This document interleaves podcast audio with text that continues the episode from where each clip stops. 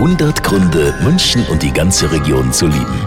Ja, wir kommen ja momentan aus dem Feiern gar nicht mehr raus. 100 Jahre Freistaat Bayern, 200 Jahre Verfassungsstaat, wie es offiziell heißt. Und aus diesem Anlass gibt es seit heute eine neue Ausstellung zur bayerischen Wirtschaft. Und zwar im Freilichtmuseum Glendleiten. Bierspione und Garnelenzüchter. Mit den Garnelen sind die Garnelenzüchter in Langenpreising im Landkreis Erding gemeint. Und mit Bierspionen? Wolfgang Jahn vom Haus der bayerischen Wirtschaft. Bayerische Bierbrauer, die im 19. Jahrhundert damals in die ja, noch führenden englischen und schottischen Brauereien gezogen sind und dort versucht haben, ein bisschen Bier mitzunehmen im Spazierstock und dann in Bayern zu untersuchen, was daraus zu lernen.